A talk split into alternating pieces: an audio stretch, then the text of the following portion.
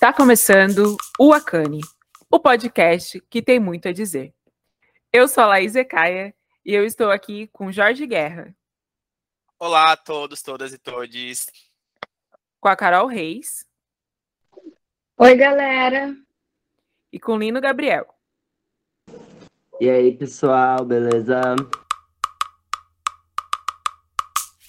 No episódio de hoje, vamos introduzir e debater sobre um grande aspecto que impacta diretamente a vida da mulher negra: o feminismo negro. Como de costume, vale ressaltar que feminismos negros, e o plural não está aqui por engano, é um termo guarda-chuva com diversos desdobramentos que dariam uma série de episódios. A nossa proposta aqui é introduzir alguns pontos sobre esse tema e refletir sobre como eles nos atravessam. Uma das grandes obras a abordar o, surgimento do feminismo negro é o livro Teoria Feminista, Da Margem ao Centro, da autora Bell Hooks, que muito infelizmente nos deixou em dezembro de 2021. Na obra, Bell Hooks faz uma análise sobre como o movimento feminista surgiu exclusivamente a partir das demandas de mulheres brancas e burguesas, sem que se considerasse sequer que a mulher preta fosse um corpo sujeito a direitos. Assim, Durante muito tempo, convivemos apenas com a existência de um feminismo branco, hegemônico, que não é capaz de dar conta das demandas de todas as mulheres. Um exemplo dessa impossibilidade, ainda tirado do livro da Bell Hooks, consiste na relação entre a mulher branca e o homem branco.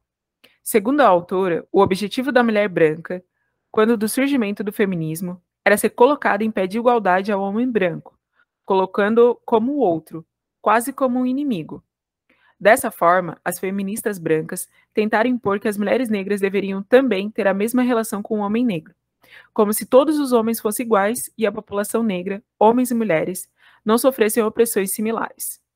Enquanto a mulher branca sofria com machismo, as mulheres negras sofriam com machismo e racismo, encontrando nos homens negros, muitas vezes, o apoio nessa segunda opressão. E para falar e começar a introduzir esse assunto, a gente tem uma convidada mega especial. Bia Barreto, conta pra gente um pouquinho de você. Olá, gente. Tudo bem? Eu sou Bianca Barreto, sou técnica em refrigeração industrial, musicista, professora de educação física, engenheira de produção, especialista em atividade física e saúde no contexto da educação básica, mestre em Educação Profissional e Tecnológica, pesquisadora atuante na temática do racismo enquanto determinante de saúde, mas antes disso tudo, eu sou Bianca Barreto, mulher negra. E eu poderia me apresentar a partir da minha formação acadêmica, e isso não estaria errado, não. Isso não seria incomum também, já que o ato de apresentar-se, de fato, perpassa pela trajetória acadêmica. Entretanto, quando a gente fala de nós mesmos, quando a gente se apresenta, quando a gente fala de formação, a gente reconhece também enquanto fundamental o processo de tornar-se. Então, assim sendo, para mim é super importante dizer que, enquanto mulher, eu me reconheci enquanto negra a partir da minha relação com os feminismos negros. É, numa sociedade extremamente machista, racista e patriarcal, eu carrego comigo a árdua e honrosa tarefa de empoderar-me sempre para fortalecer a cada dia mais o lugar de fala e de identificação da minha existência, mulher negra. E os feminismos negros, eles aparecem na minha vida de maneira muito crucial quando, enquanto mulher, eu não fui desejada como filha, né, pela percepção de dor que a minha mãe, matriarca da família, carregava sobre o que é ser mulher, sobre o que é ser mulher negra nessa sociedade. Então, é, por mais doloroso que isso seja, por mais que isso sensibilize quando a gente escuta, imagina quando a gente sente, foi a partir desse cenário que eu comecei a caminhar para compreender a minha relação com o mundo, a minha relação com o empoderamento, e a minha relação com a caminhada das minhas mais novas e das minhas mais velhas. Então, quando a gente fala de feminismos negros no plural, como a Laís bem falou, não é à toa, não é aleatório. é porque, de fato, são muitas encruzilhadas, né? São muitas interseções que vão perfazer o nosso caminho para que a gente se torne quem é. É uma honra estar aqui com vocês hoje. Muito obrigada. Tenho certeza que hoje vai ser um dia incrível, até porque esse assunto cabe uma vida inteira, né?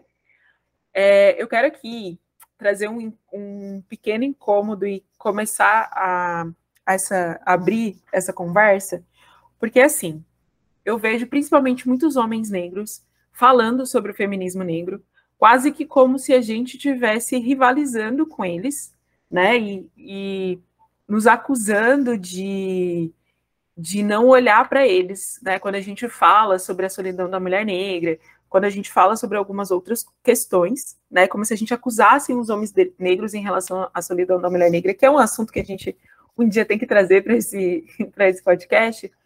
Mas, assim, o que me causa muito incômodo é que o feminismo negro que eu aprendi é um feminismo negro que ele olha para todos, né? Ele vai para mim e para aquilo que eu li, para aquilo que eu ouvi, ele é um, um movimento que olha para as mulheres negras, para os homens negros, para as pessoas LGBTQIA+, olha para toda essa questão interseccional, né?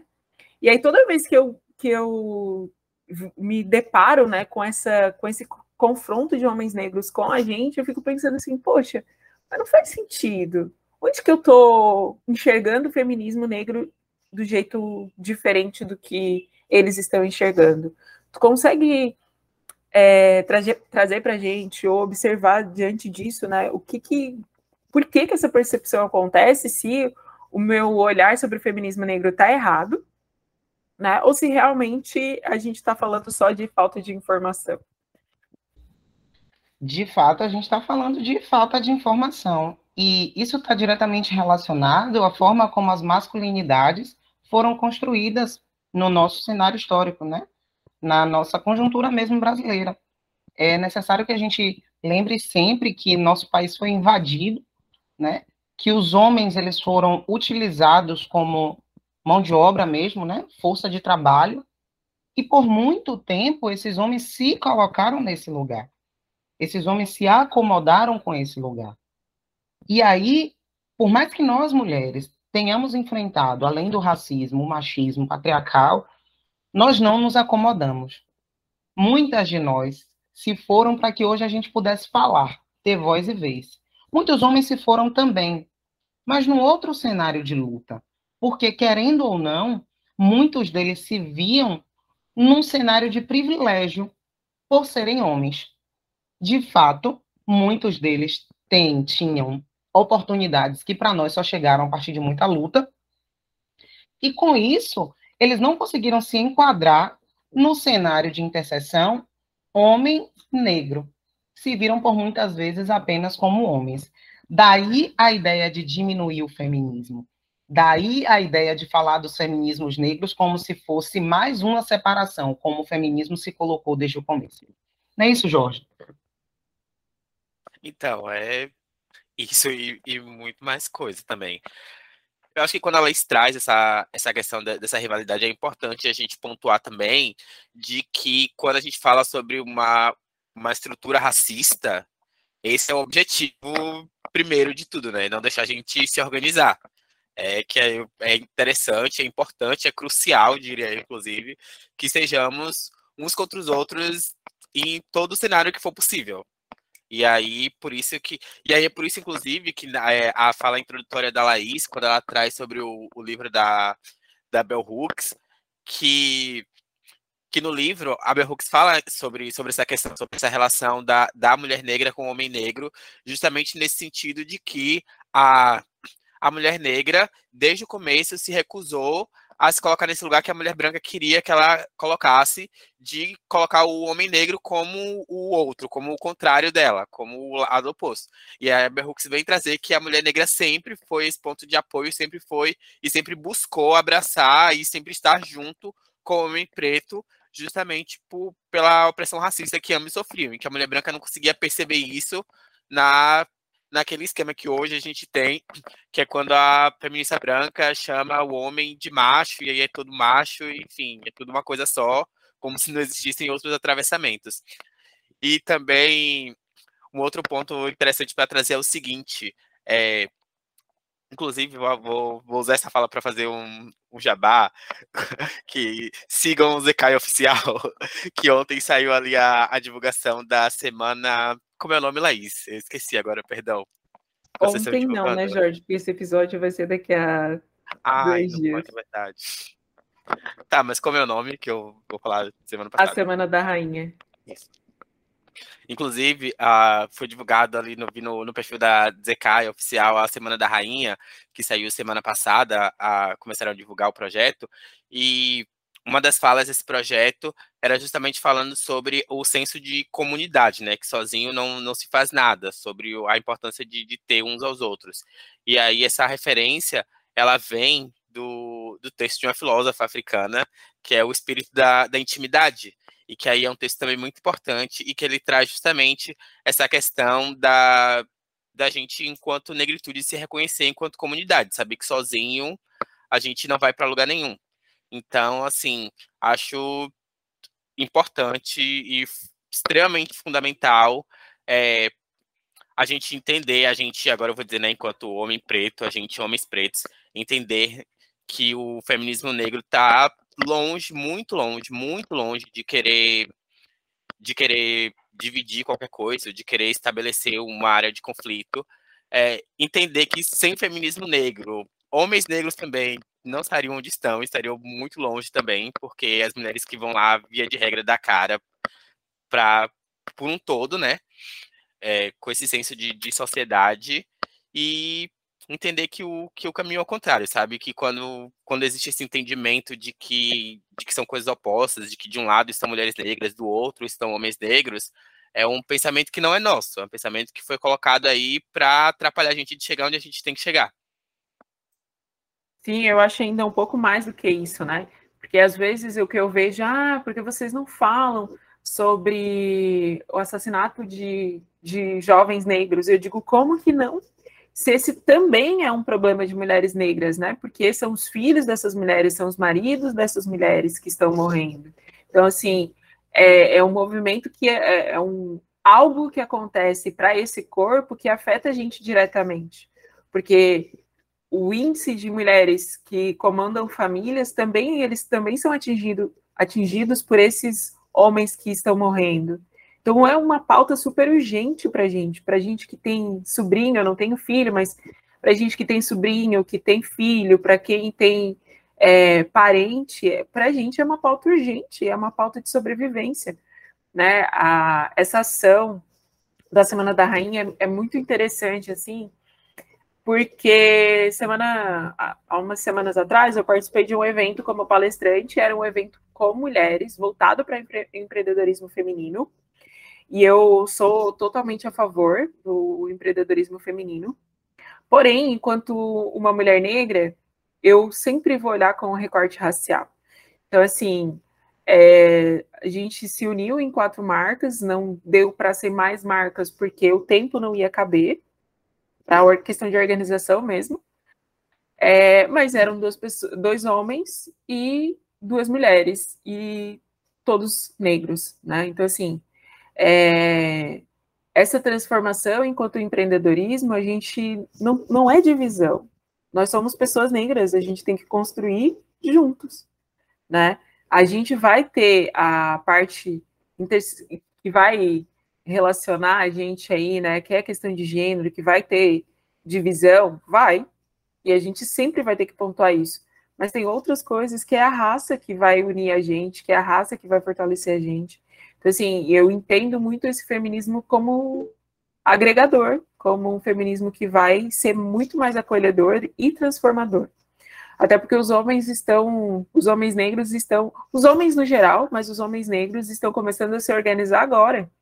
Olha o tanto que as mulheres negras já estão organizando há tanto tempo, né? E criando e se é, e criando transformações. Então, a gente ainda.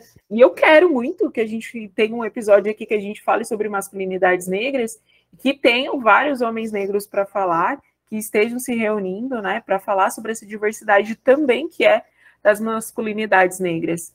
Mas, por enquanto, isso ainda está raro, isso ainda está pouco. Exatamente, Lai. É, e aí, Carr, em 2002, dizia que antes que os homens negros possam produtivamente mobilizar o feminismo negro sobre questões de masculinidade negra, eles devem, contudo, aceitar que sua vitimização como homem negro não os exime da participação no patriarcado. Então, é se colocar mesmo no lugar de reflexão. Existe um desafio real para os homens negros que conscientemente policiam seu próprio privilégio patriarcal. Então, ao invés de colocar-se no lugar da dualidade, é compreender o seu papel em sociedade.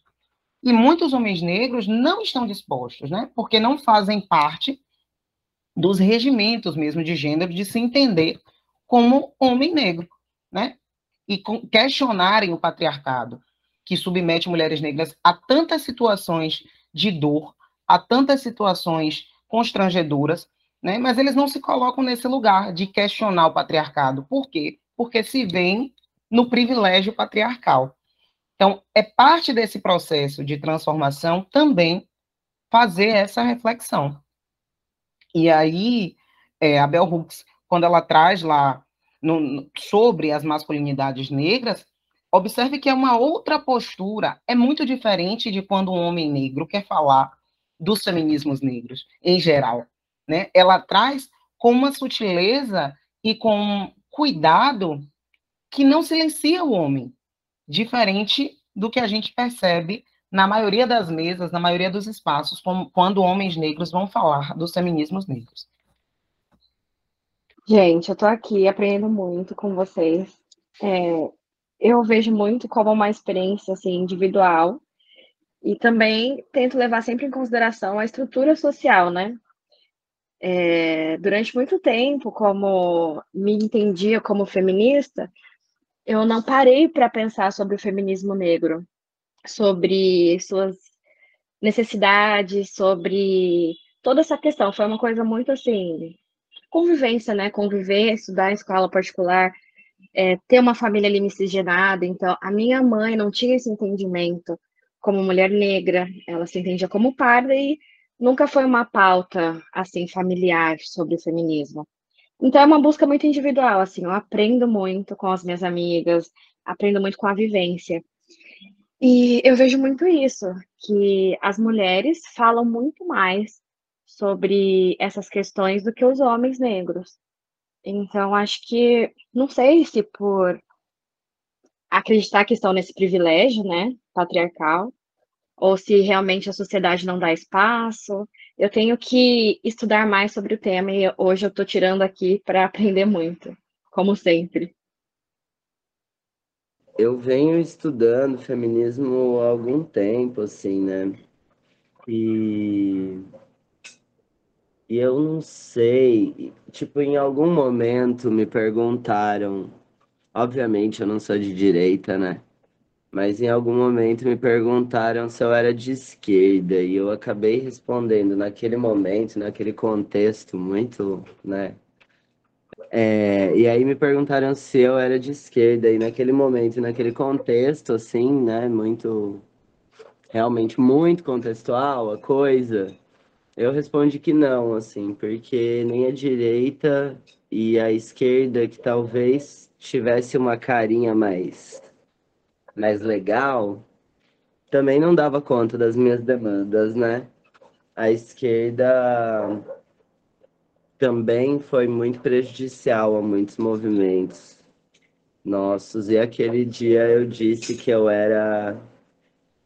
Como que era? Que eu era do sul, né? Nem esquerda, nem, nem direita, eu sou do sul. E de alguma forma, assim, eu eu acho que, enfim, os feminismos eles possibilitaram que a gente chegasse em vários lugares, né? É...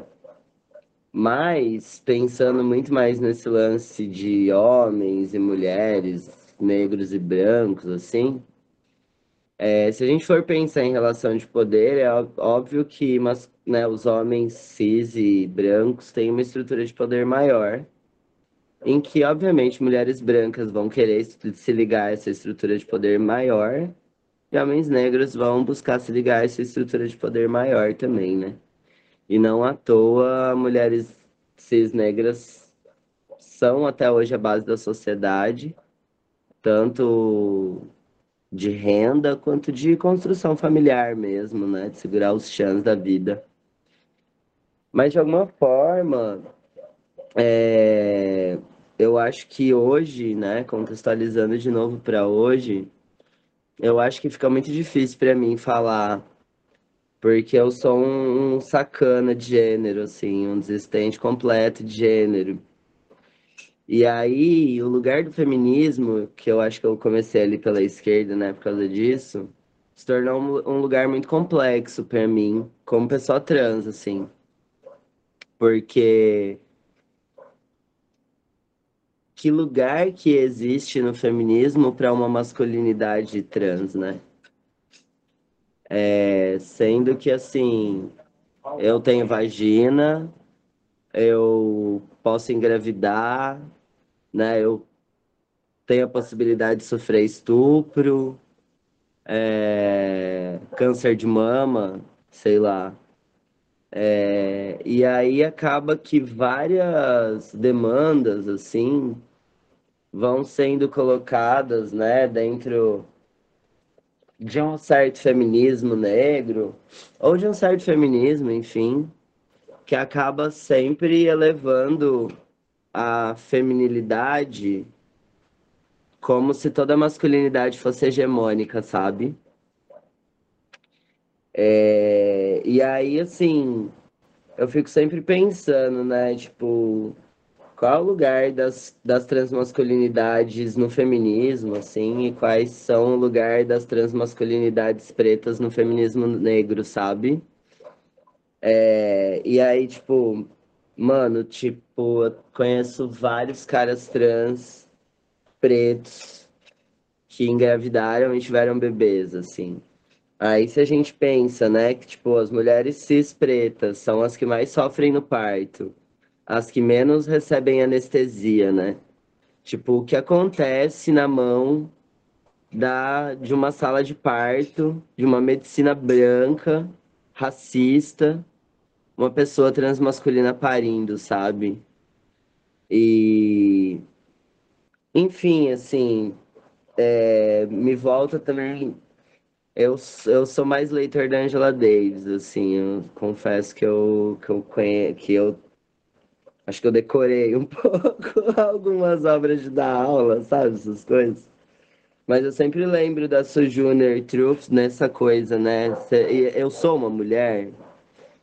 E assim, será que o homem negro algum dia vai ser um homem? Será que a mulher preta algum dia vai ser uma mulher? Sabe? Essas coisas ficam batendo na minha cabeça todo dia, todo dia, todo dia, assim. E aí eu conheço uma pessoa trans, masculina, preta, que antes foi um homem trans, depois destransicionou, virou uma pessoa radfem, que é um, né, uma feminista radical, assim. E aí hoje, enfim, desencanou também do feminismo radical, e aí eu fui perguntar, né, e aí, que gênero que eu te trato? Tipo, se é homem, se é mulher, se é o quê? Masculino, feminino, não binário? E aí a pessoa respondeu pra mim assim, mano, gênero é uma pira da branquitude, tá ligado? Eu não sou nada porque de onde eu venho isso, é um, isso não existe. Isso se dá de outras maneiras, em cima de outros rituais. Então, se te fizer bem me chamar no masculino, me chama, porque é você que vai estar, tá, sabe? Se tiver bem me chamar no masculino, me chama também, porque eu tenho vagina sobre isso. Então, bom, eu tô falando tudo isso porque realmente quando chegou o tema, assim, sempre é um tema que, por mais que pareça que eu tenho muita vivência, muito estudo, sempre é um tema que me deixa, tipo, ou. Oh! e agora? Tipo, muitas questões, muitas questões, estou ficando louco. Aileen, antes de qualquer coisa, eu queria pontuar que, independente do tema, você sempre traz discussões que me deixam, tipo assim, meu Deus do céu, eu vou enlouquecer, socorro. Isso é importantíssimo, porque eu fico refletindo horrores. Às vezes eu tô lá, tipo assim, no trabalho, tipo, digitando, tipo assim, mas o Lino falou aquela coisa, né?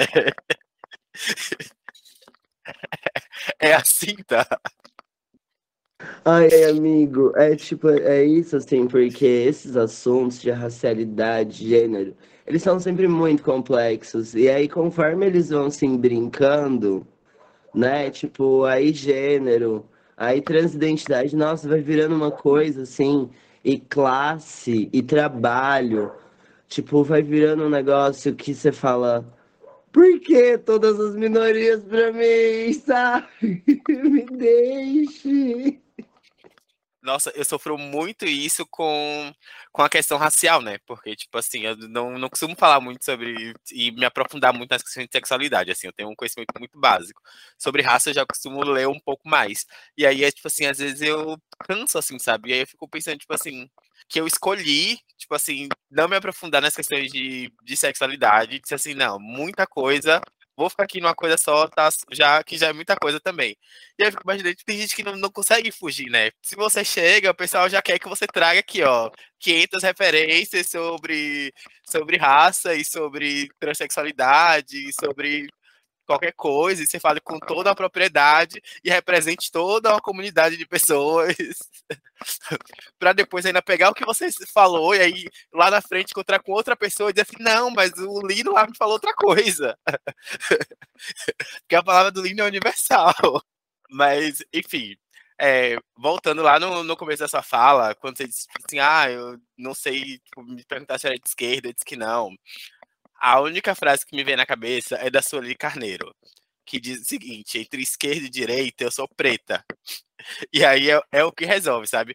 E aí, obviamente, que, tipo assim, essa frase também trabalha ali no, na questão do que é o ideal, né?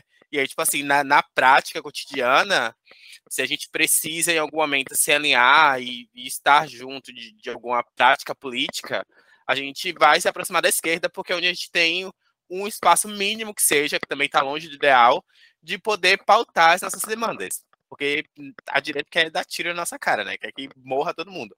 E aí, é, é isso, sabe? Tipo assim, a gente está ali na esquerda porque é onde a gente pode falar alguma coisa ainda de vez em quando, talvez, mas assim sempre também ter esse ter esse entendimento assim muito bem delimitado na cabeça de que também não estão muito preocupados em, em pautar a nossa existência não tipo assim, eles estão ali dando um biscoitinho e se a gente se levanta demais eles já tiram um biscoitinho também e aí e aí eu trago também nisso a, a Lélia né que que, que lê muito a a Ângela e eu tô numa fase muito cadelinha da Lélia Gonçalves, assim, lendo muito ela.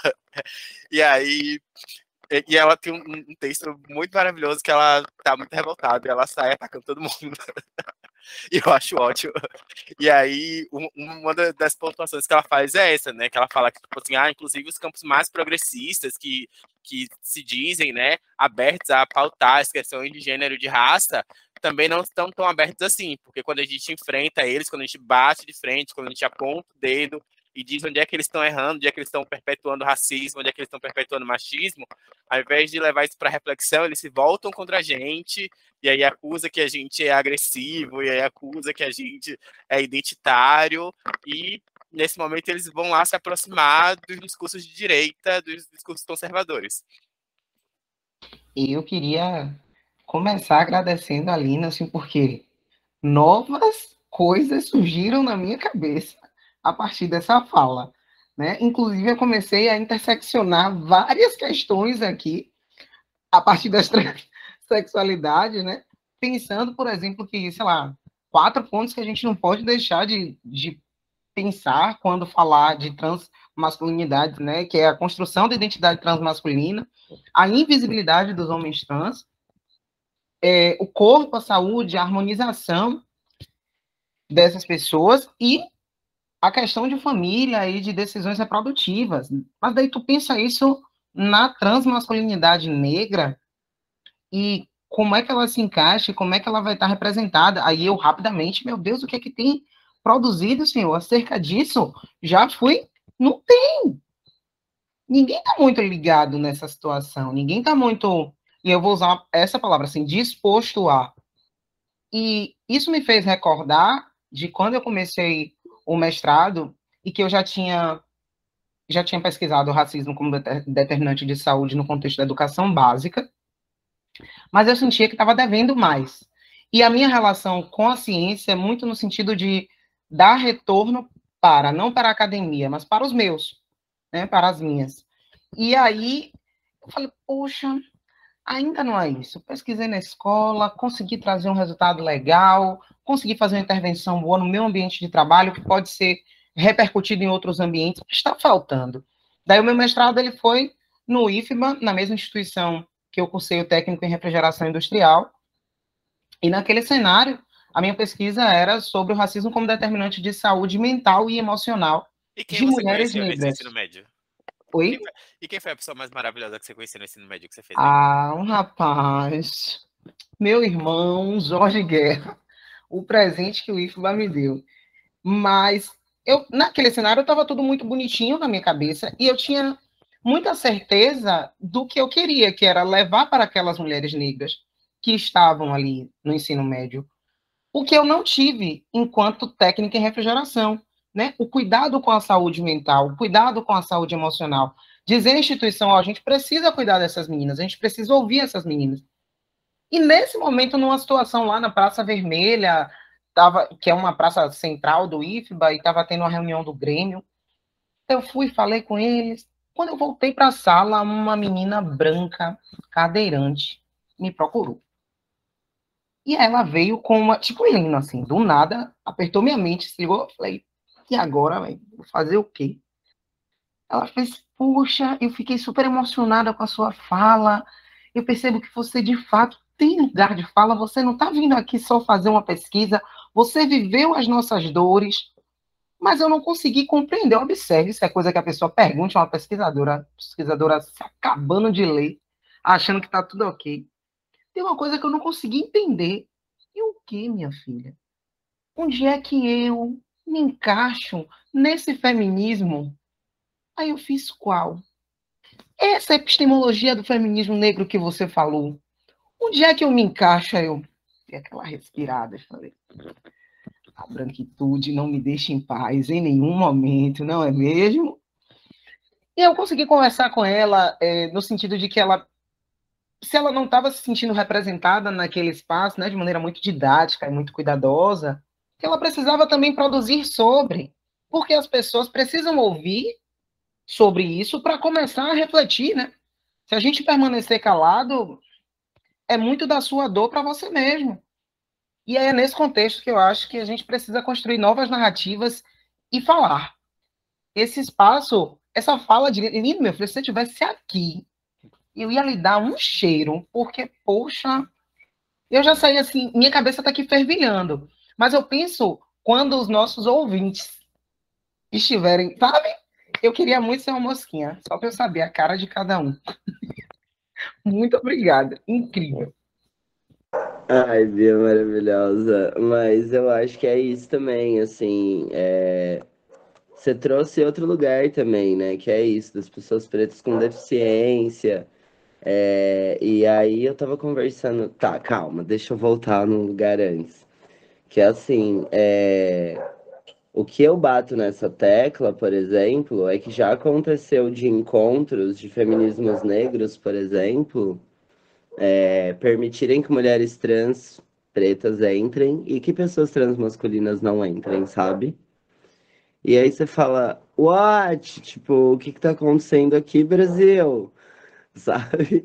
É, então, assim, é esse lugar que eu falo que, tipo, eu fico muito, muito perdido mesmo. E muito nesse lugar de também de uma construção de uma mulher preta por 27 anos e ter um legado enquanto mulher preta também construindo também esse feminismo negro, sabe? E porque existe uma transição, de repente todo esse legado é abandonado e é deixado de lado. E dentro da própria, das próprias comunidades transmasculinas vem se discutindo isso, né? Tipo, acho que eu já falei várias vezes, mas muitas pessoas transmasculinas, como eu mesmo, vêm negando essa palavra homem, né? É, tem outras pessoas transmasculinas que querem ser reconhecidos como homens trans, Mas já não é o meu caso, já não é o caso de várias pessoas, porque a gente, como o Geni fala, né, que ela é ex-mulher, a gente também entende que não não essa categoria homem não é só sobre uma demanda, né? Assim, eu não quero ser homem, de repente, dependendo de todo o significado que isso tem, né? Como eu também não quero ser mulher, dentro de todo o significado e toda a opressão que ser mulher existiu sobre o meu corpo, né? Ser mulher era apavorante para mim desde criança, sabe? É apavorante ser mulher no mundo misógino e machista, né? Então, assim, e ter que lidar com as minhas masculinidades e com as minhas feminilidades, tendo plena consciência de que eu não sou homem nem mulher. E que isso também não me faz uma pessoa não binária, sei lá, sabe? Tipo, pira de gênero dessa forma e ao mesmo tempo não apagar historicamente o que foi a construção de um, né, dos feminismos negros e de tudo que esses feminismos significaram e trouxeram a gente até aqui, né?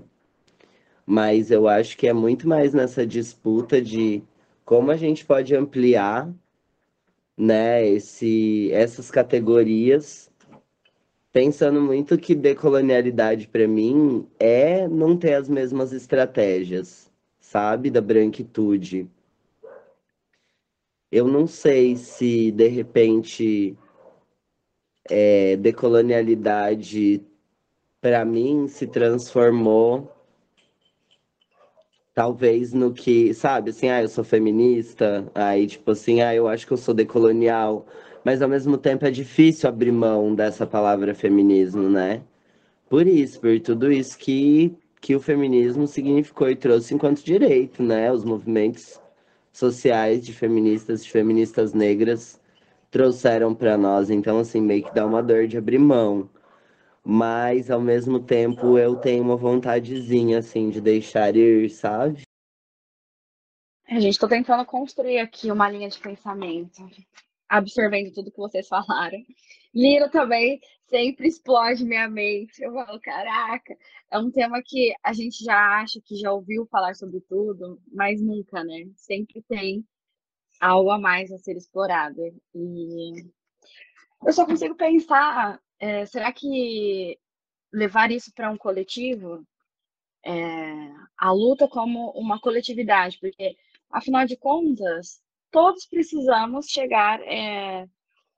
A gente precisa conquistar aqui várias coisas. Será que o caminho não seria vamos juntos, né? Vamos na, nesse coletivo, é, trazer espaço de conversa, pensar em políticas, em candidatos. É, a gente já falou aí sobre direita esquerda.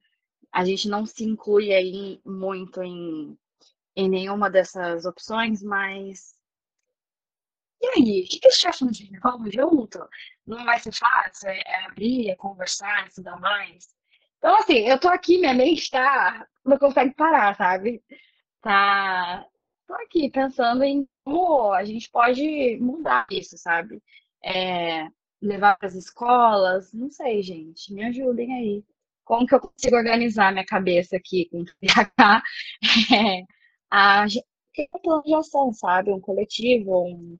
Eu sei que já tem muitos movimentos, né? É, aqui no Rio mesmo acontece, tem movimento preto, tem movimento feminista negro. Mas e aí, será que a gente está conseguindo alcançar todas as subjetividades de cada grupo? Será que a gente tem que dividir para depois unir? Ou então vamos unir e falar sobre tudo de uma vez? E aí? Então, Carol, o que acontece? É algo que eu penso bastante também. Sobre, tipo assim, tá, vamos falar sobre prática. Como e o que a gente vai fazer? Como é que a gente vai sair de, do discurso e, e o que é que a gente vai fazer sobre essas coisas que a gente fala? E aí, posso, posso estar sendo absolutamente utópico e, e, e vendo unicórnios e arco-íris. Mas eu acho que eu acho que o caminho é esse, sabe? Eu acho que o caminho é primeiro, tipo assim, é, se encontrar em suas especificidades e aí debater e construir sobre, sobre isso, porque trazendo um, um exemplo aqui, tipo assim, você e a Laís e a Bianca trazem coisas sobre questões específicas de mulheres cis, pretas, que eu jamais pensaria. O Lino traz questões sobre ser um, uma pessoa trans masculina que também é algo que está fora do, do que eu costumo pensar, estudar e pesquisar e ter ali, sabe? E aí também não adianta, tipo assim, eu dar a mão pro Lino, dar uma mão pro Lino, uma mão pra Laís e pra você, pra Bianca, e dizer assim, vamos que a gente é uma coisa só. Não é, sabe? E aí eu acho que, assim, eu acho que talvez o caminho seja encontrar os seus e aí tentar construir alguma coisa ali minimamente, organizar, e aí a partir disso ir se, se juntando, sabe? Só que aí, assim, quanto tempo que dura isso? Como é que você encontra os seus? O que, é que você faz quando é que você encontra? E aí, tipo, são questões pragmáticas que você também já, já não saberia dizer como é que a gente organizaria essas questões, sabe? Mas, assim, num geral, eu sou muito a favor dessa, dessa configuração, sabe? E aí eu sempre bato nessa tecla, sabe? De que, tipo assim, é, quando, por exemplo, já ouvi tipo, muita feminista branca falando que, tipo assim, ah, porque feminismo.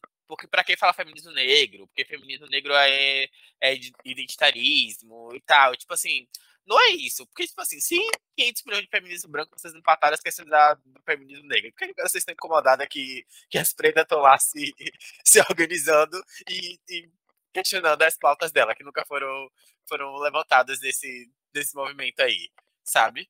Eu sou muito a favor de, de, desse rolê, sabe? Desse movimento. E aí, uma outra coisa que eu acho importante também é, é isso, sabe? Quando a gente fala, e ainda dentro desse raciocínio, e aí quando a gente fala de feminismos negros, é entender justamente essa, essa possibilidade de pluralidade de, de movimentos e de identidades e de, e de enfim, de identidades mesmo a, a serem debatidas, sabe? De questões. Porque aí só aqui já surgiu, ó, tem, tem pauta de, de mulher negra, tem pauta de sobre os três masculinos, e aí a gente vai, vai incluir, não vai incluir, por quê? Porque sim, porque não, como é que funciona, sabe? Tem pauta de, de pessoas deficientes, que a Bia trouxe aqui, a mulher preta deficiente, cadê esse movimento? Onde é que estão se organizando? Sabe? Quem é que está pautando? Quem é que está escrevendo? Quem é que está pensando prática? Quem é que está pensando política? Porque não é para discutir, é pensar a política pública para mudar a vida das pessoas de fato, que, que são cidadãos, são contribuintes. Enfim, gente, é. Nossa, quando você começa a, a ir desdobrando assim, ó, a de infinito. Ah, sim. Aí eu pensei que, ah, vamos organizar por temas mais urgentes. Gente, é tudo urgente. Cara, eu fiquei aqui na minha cabeça, o que é mais urgente? Meu Deus, o, o trans que vai ter filho e vai sofrer ali uma violência absurda, a mulher preta que não, não tem anestesia porque é considerada mais forte, é tudo urgente, sabe? Então, realmente. É isso. Você vai ter audácia de dizer assim, ah, a minha pauta é mais urgente do que a sua? Não tem como. Eu não tenho. Não tem como. Pessoas estão morrendo, pessoas estão sofrendo, estão sendo excluídas. Cara, e, é... e aí, assim, ó, rapidinho, só, só um parêntese, porque eu gosto muito de, de alfinetar a branquitude sempre que possível.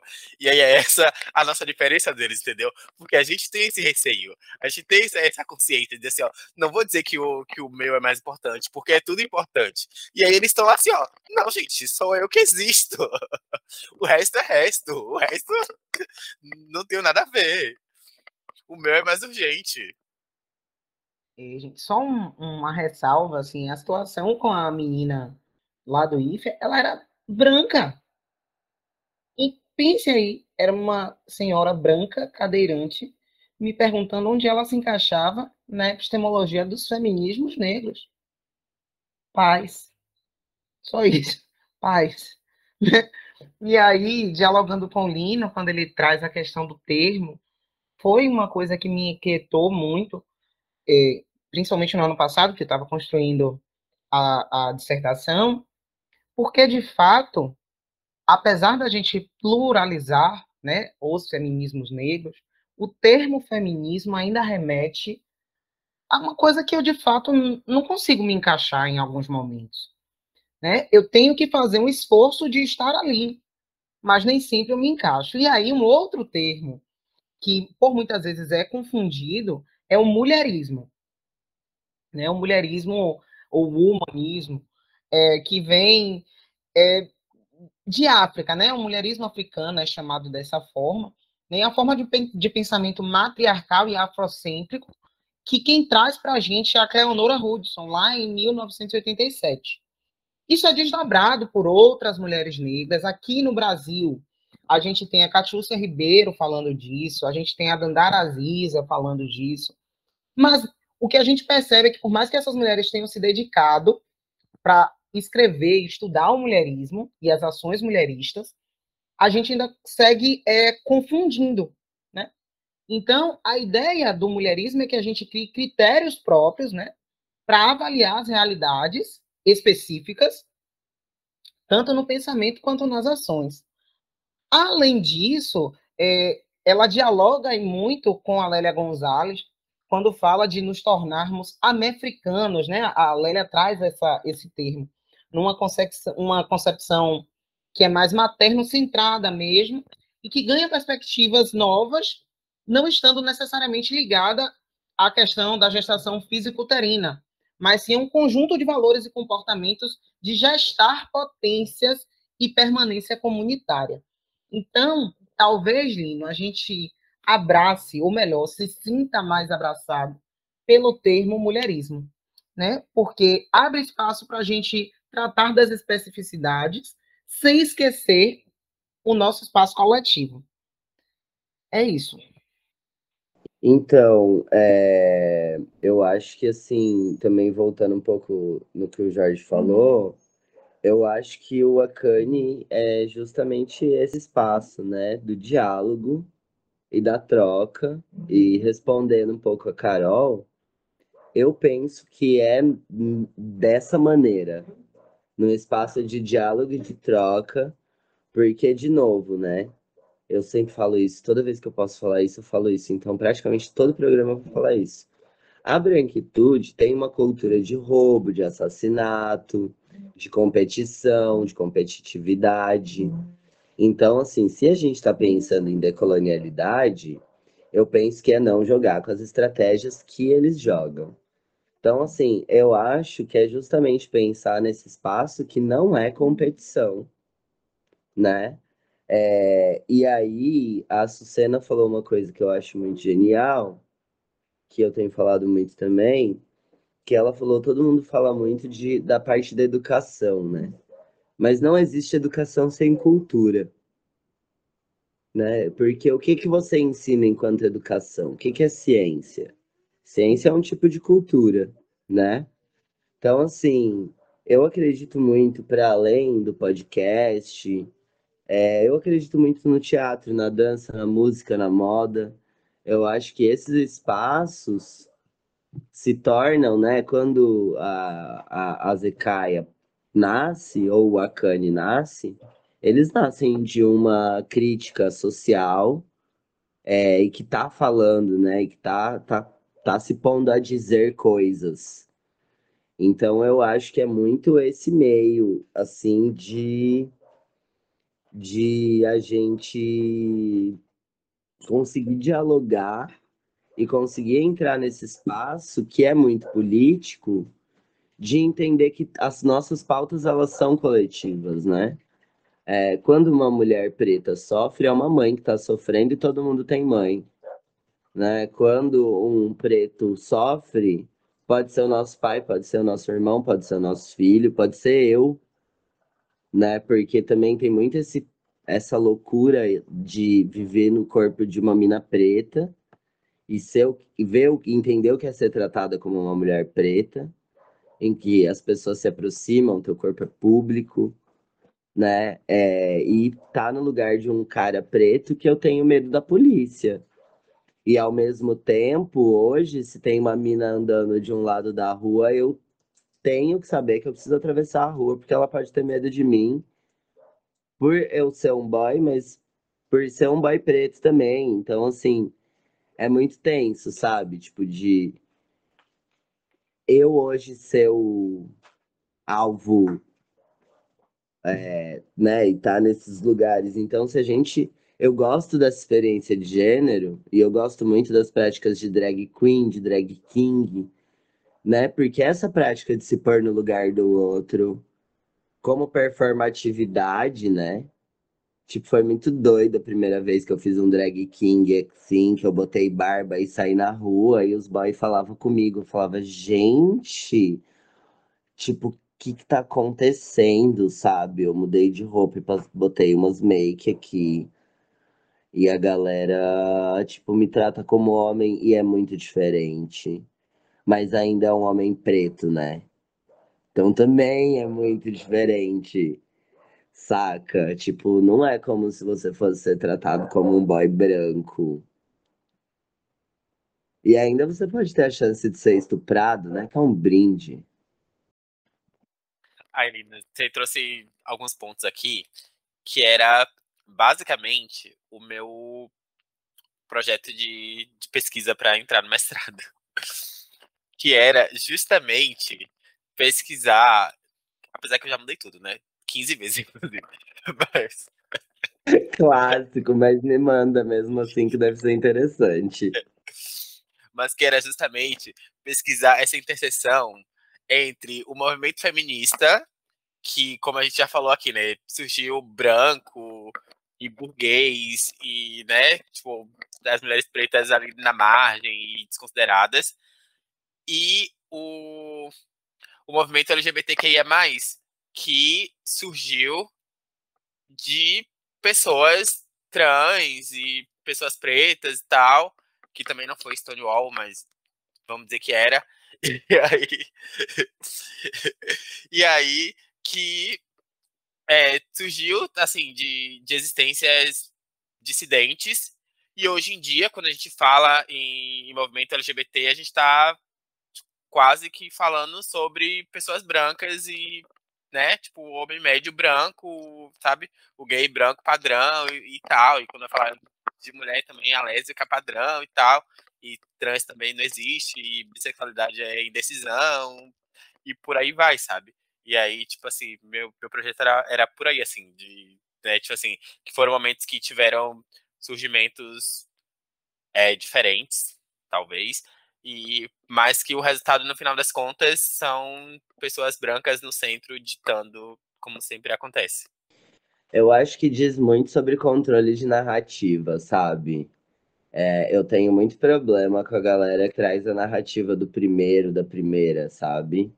Porque eu sempre acho que a gente não sabe muitas coisas que aconteceram e assim dizer, trazer esse lugar de ah, o primeiro não sei o que, a primeira não sei o que, é muito esse lugar. Primeiro que a gente sabe, né?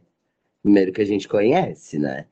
Porque assim, beleza, pode ser que o feminismo seja branco, francês, norte-americano, estadunidense, sei lá.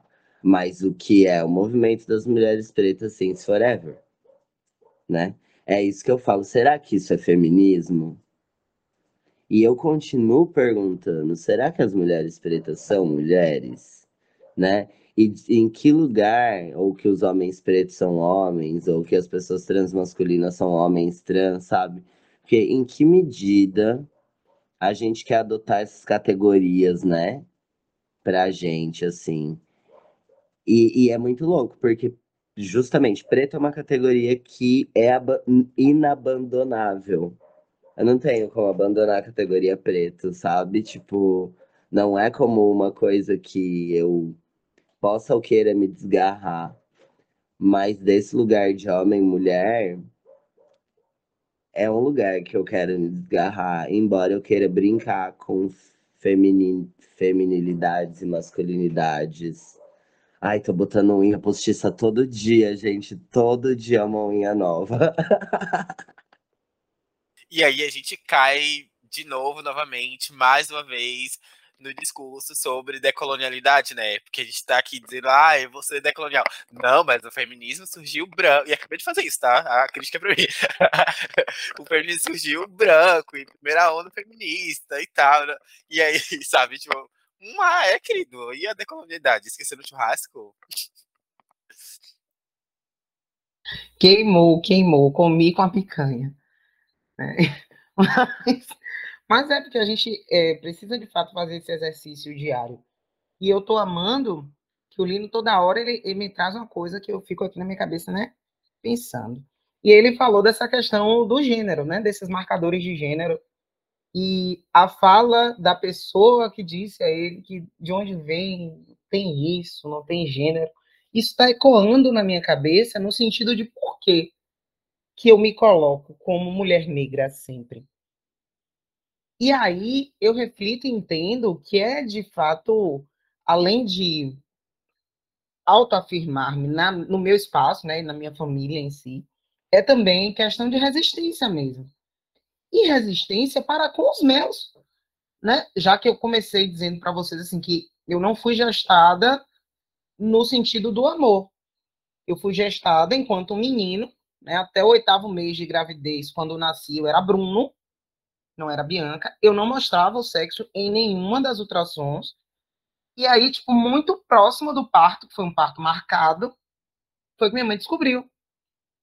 E aí, né, pensa para essa criatura que tinha, dizia, não, se eu tiver 10 filhos, venham todos homens. Se eu tiver uma filha mulher, meu Deus do céu, não quero, porque mulher sofre muito. E aí ela pariu, mas entrou numa depressão pós-parto, por todo o cenário, por não saber. Meu enxoval era masculino. Né? Então, assim, juntou a, a própria depressão com a frustração de não ter parido mais um menino. E tu pensa que acabou? Não, não acabou. Foi uma infância inteira tendo tudo o que acontecia sendo colocado no lugar de que só aconteceu porque era mulher.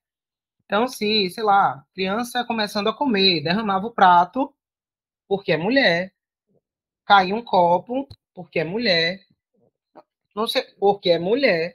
Então, assim, nada ia dar certo porque eu era mulher.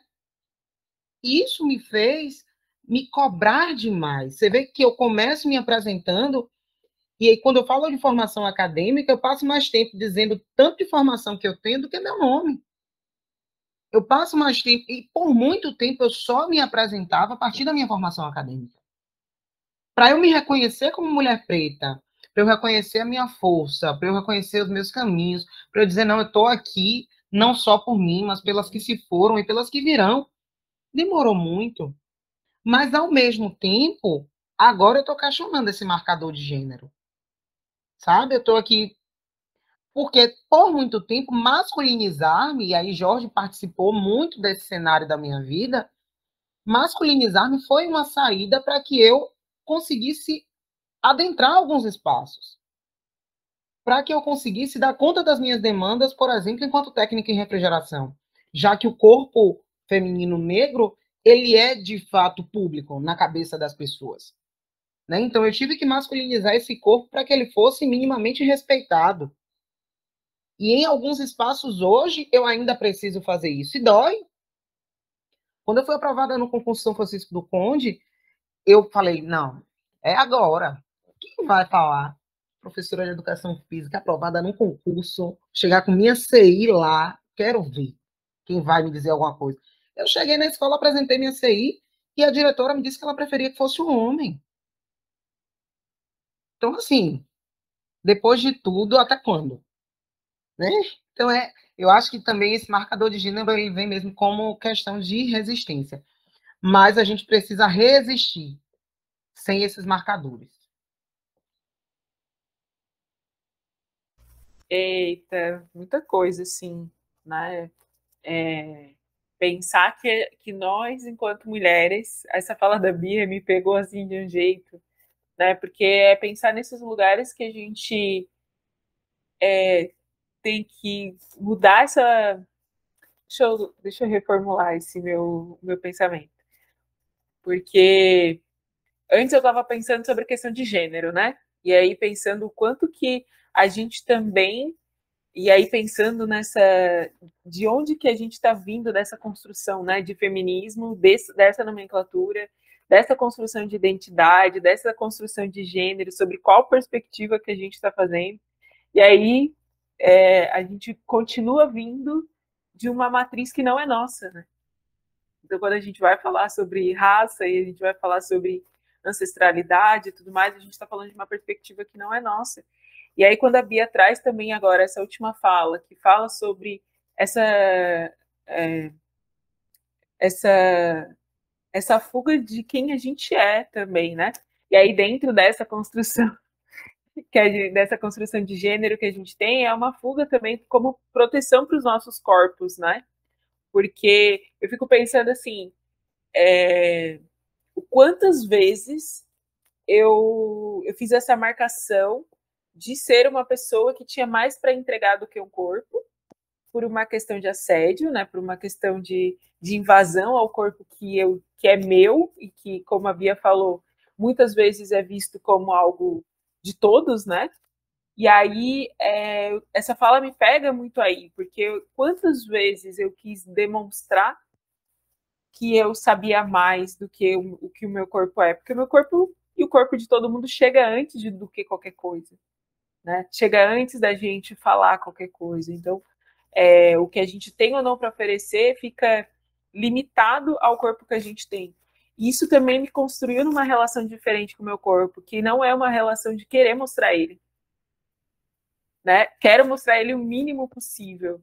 Isso é muito louco, porque o corpo é o corpo. O que, que é? É um corpo, não é mais nada. É só um, uma carcaça do, daquilo que a gente carrega. Mas como a gente ainda tem um, uma sociedade que é muito sexualizada, né? Uma sociedade que olha, não olha a individualidade, mas olha o que, o que poderia ser enquanto lugar de prazer e, aí ai, e aqui é várias outras coisas, né? Porque qual é esse lugar de prazer, sendo que a gente pode ser o prazer também está dentro daquilo que a gente tem para oferecer, enfim, enfim, muitas muitas camadas que a gente poderia trazer disso, né? Mas também é construção de humanidade no fim. No, no lugar de encontrar a gente e enxergar a gente como humanos. Simples assim, né? Que é um lugar que a gente não tem, principalmente sendo mulher negra. Então eu estou aqui ouvindo muito mais do que eu estou falando hoje.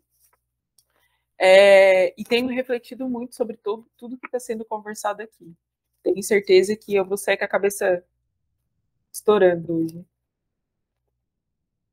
Tem dois causos, assim, né? Vou contar para vocês. Tem um caos de um cara que é, que é um cara que escreve um livro que chama Naven.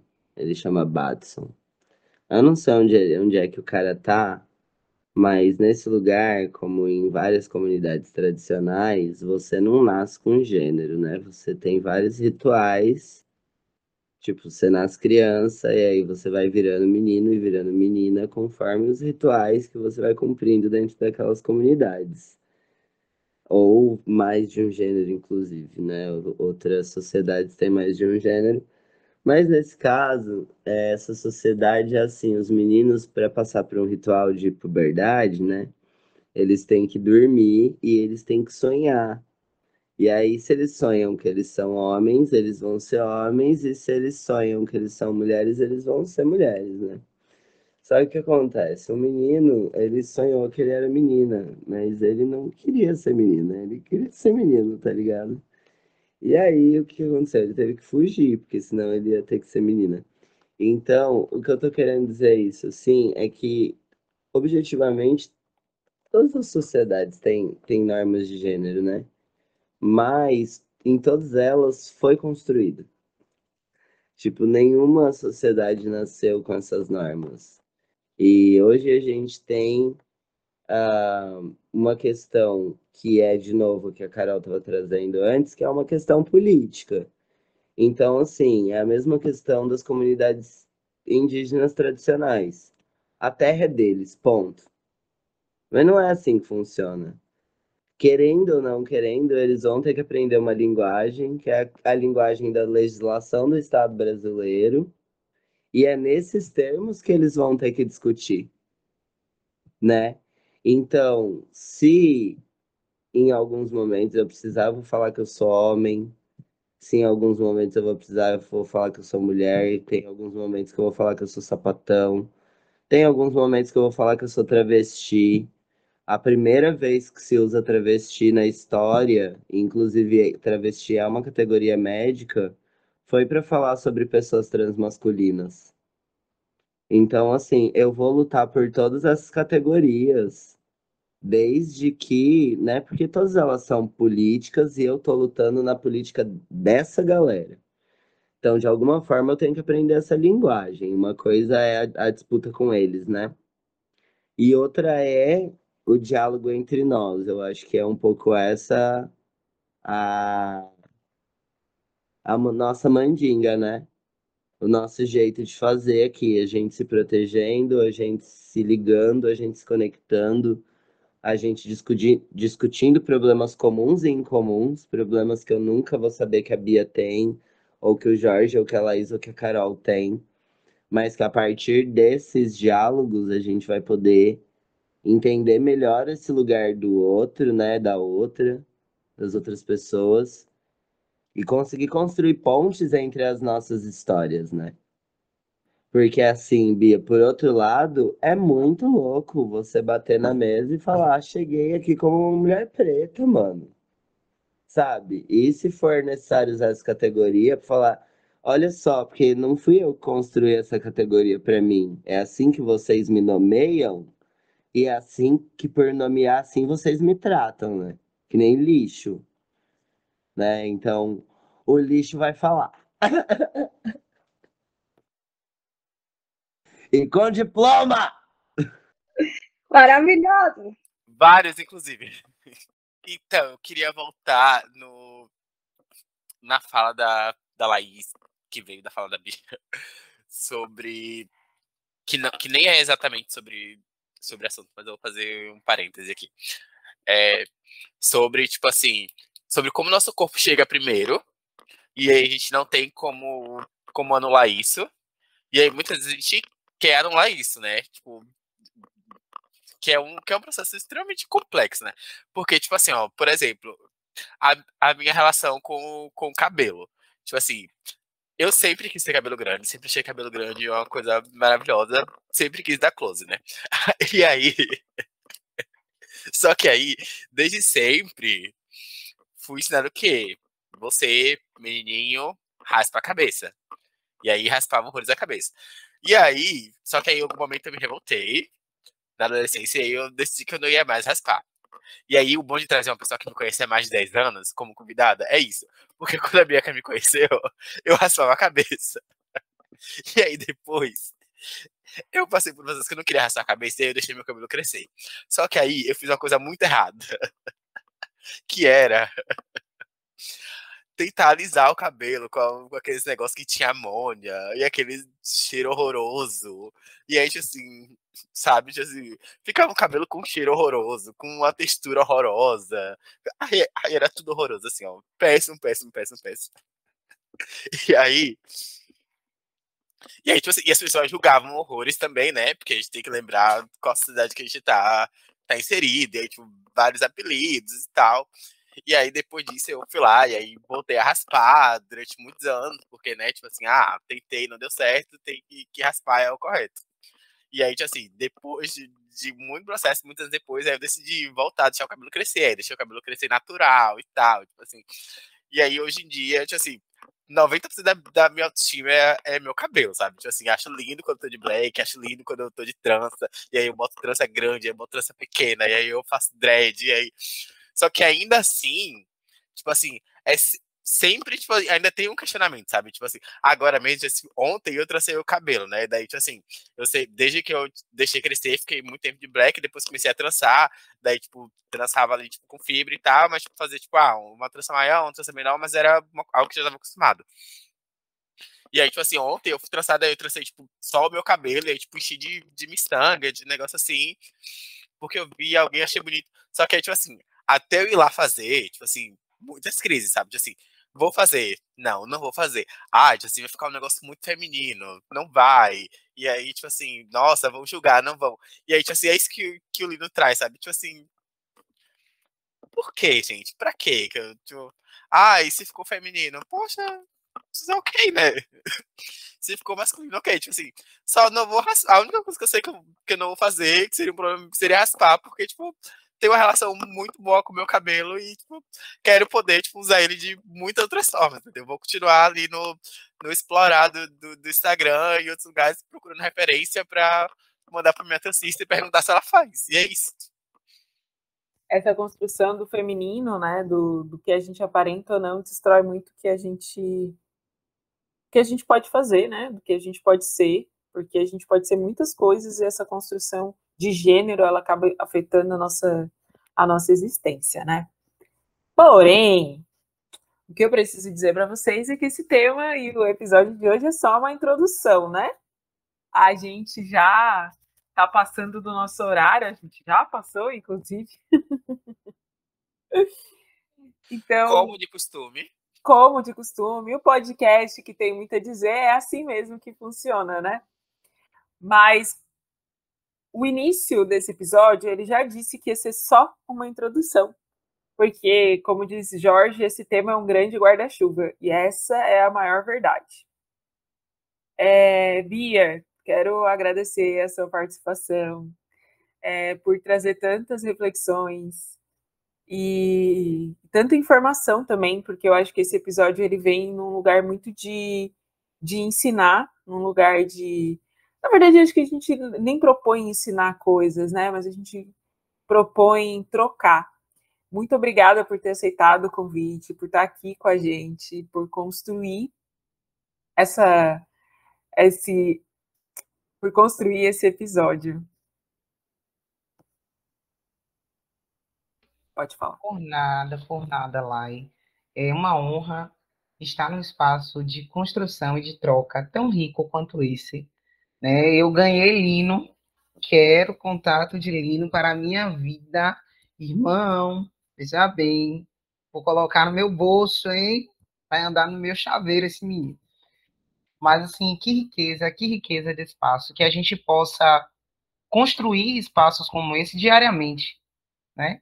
Que cada encontro e cada mesa de bar possa se transformar num podcast que tem muito a dizer, né? que a gente se sinta sempre tão acolhido e que sigamos sobrevivendo, né? Como diz Jéssica Gaspar, benção minha mãe para lutar e escrever. Que a gente siga escrevivendo com nossas dores, com os nossos amores e desamores. Eles têm tanto a nos ensinar, mas que a gente siga também se fortalecendo que os nossos ouvintes compreendam a nossa fala no sentido de que a gente entende as individualidades, mas de fato, se a gente consegue caminhar coletivamente, né, abrindo espaço inclusive para que outras pessoas se sintam fortes para passar, as coisas ficam mais leves. Eu não vou dizer mais fáceis, porque é mentira. Mas ficam mais leves.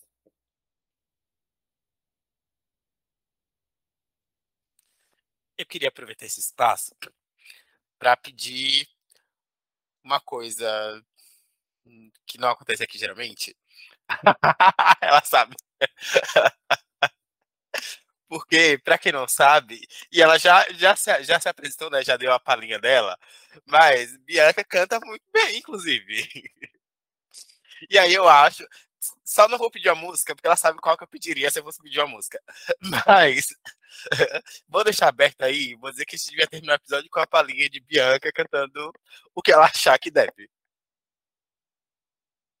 Eu vou lhe bater, Jorge Miguel do Nascimento Guerra. Eu vou, viu? Acho tudo bem. Ai, ai. É, eu, se eu cantar a música que ele quer que eu cante, eu vou chorar. Porque eu sempre canto. Mas, de fato, é uma música que casa perfeitamente com a história que a gente traçou hoje, né? Trilhou hoje, que é Caçador de Mim, de Milton Nascimento. E essa música dialoga com tantos, tantas situações nas nossas vidas e nossas trajetórias. Então, eu vou tentar cantá-la. E se eu chorar no meio do caminho, não tem problema não. É bom que fica mais real, né?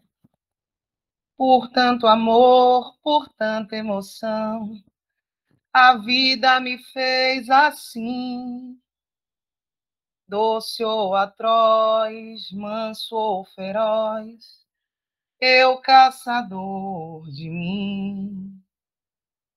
Preso a canções, entregue a paixões que nunca tiveram fim.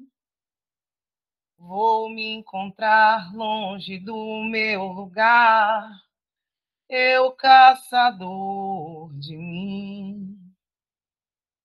Nada a temer se não ocorrer da luta. Nada a fazer se não esquecer o medo. Abrir o peito à força numa procura. Fugindo das armadilhas na mata escura longe se vai, sonhando demais, mas onde se chega assim? Vou descobrir o que me faz sentir, eu caçador de mim. Eu, caçador de mim. Obrigada.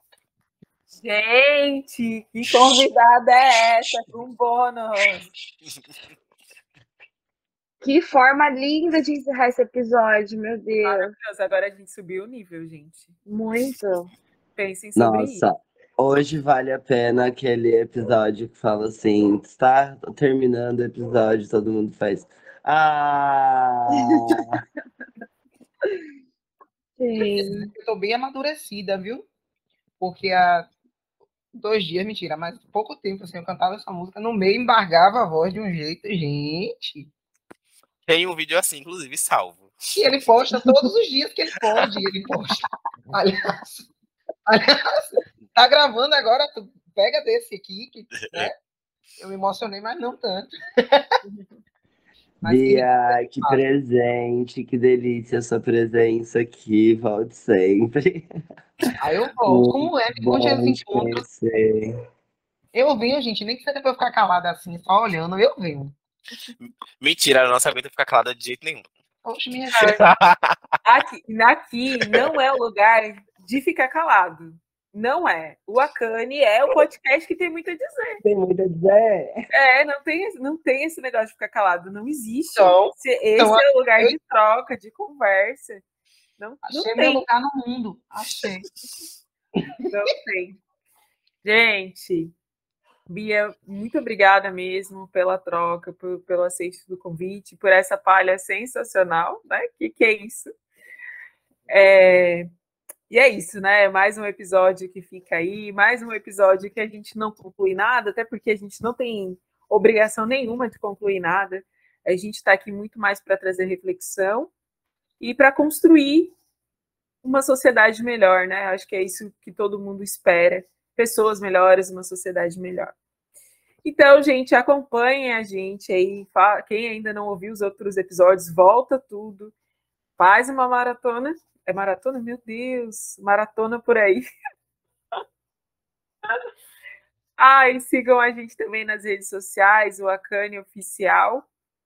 E é isso, gente. Até o próximo episódio. Tchau! Tchau! Tchau! A gente sai mesmo ou só para de gravar? Só para.